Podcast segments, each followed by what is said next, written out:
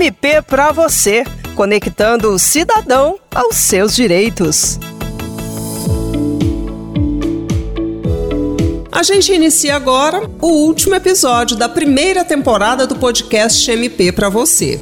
Este projeto, desenvolvido pela Assessoria de Comunicação do Ministério Público de Goiás, te conta como a atuação do MP vem impactando positivamente a vida de cidadãs e cidadãos que buscaram a ajuda do órgão para resolver suas demandas. Hoje trazemos a história de uma mulher de senador Canedo que fez valer os seus direitos e pôde colocar o nome de sua mãe afetiva em sua certidão de nascimento.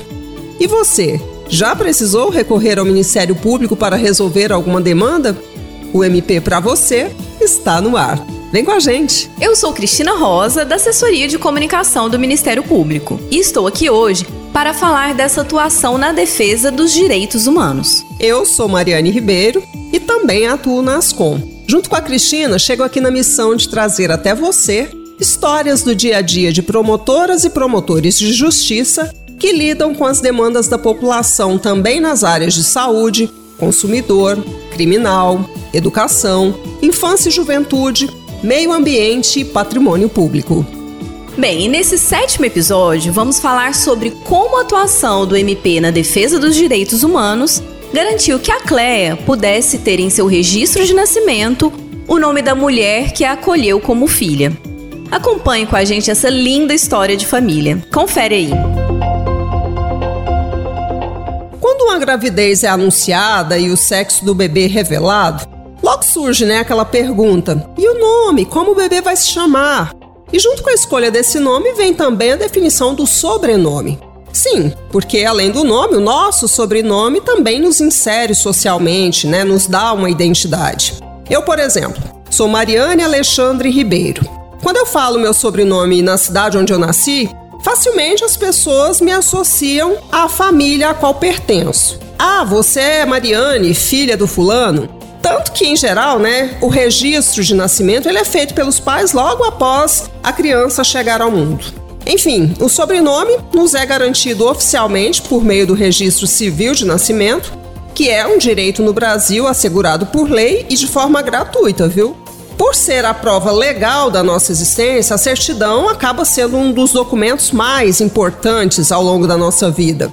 Nele estão todas as informações como nome, filiação, naturalidade e também a nacionalidade. Bem, mas toda essa introdução foi para deixar claro que o registro de nascimento, mais que um documento, é uma ferramenta que nos dá pertencimento, laços de afeto que transpõem o papel. Prova disso é a história da Cléa Dalva Gonçalves, de 62 anos, moradora da cidade de Senador Canedo.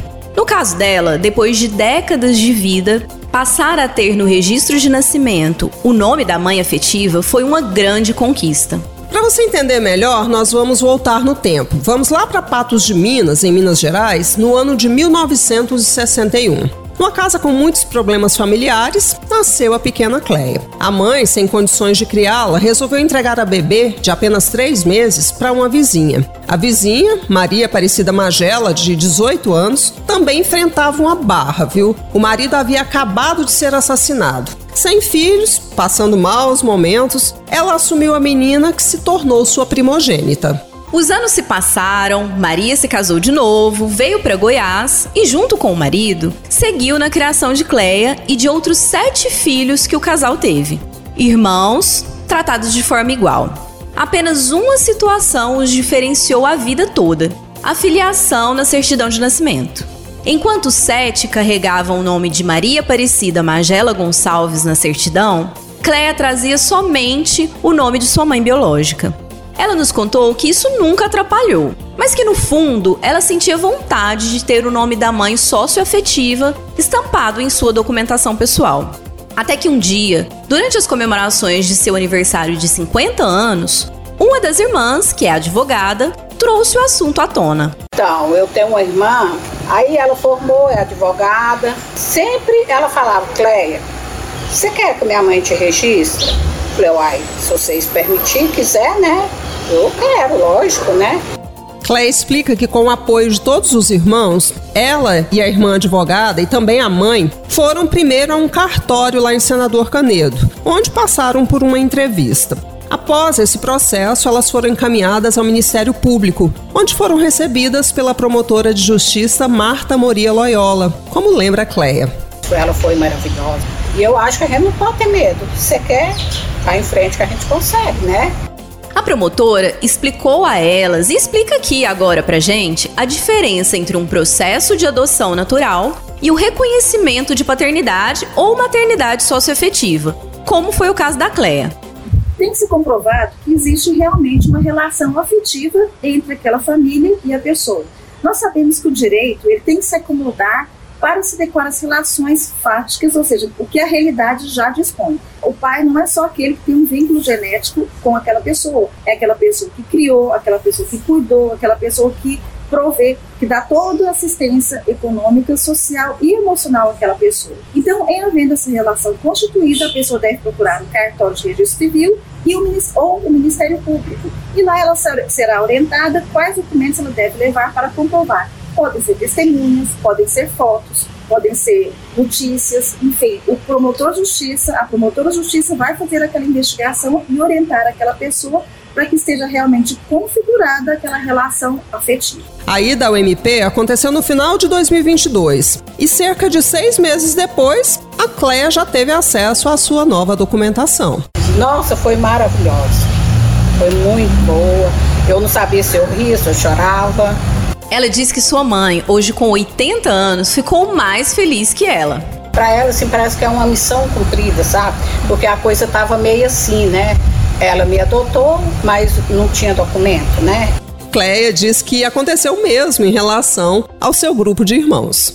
Mas toda a vida foi uma convivência muito boa. A gente tem uma relação maravilhosa. Então, eles nem gostam que eu falo que eu sou adotada. Aí o dia que chegou o documento, aí eu brinquei com eles, né? Falei assim, pois agora não tem jeito, ninguém me escapa mais.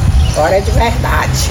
A promotora Marta Loyola também não esconde sua satisfação em ter sido instrumento nesse caso com um final feliz. É muito gratificante para o promotor de justiça conseguir reconhecer o direito daquela família que foi constituída de afeto verdadeiro. Porque aí nós constatamos que muitas vezes essas relações afetivas elas se igualam ou até se superam às relações uh, constituídas com base em vínculos genéticos.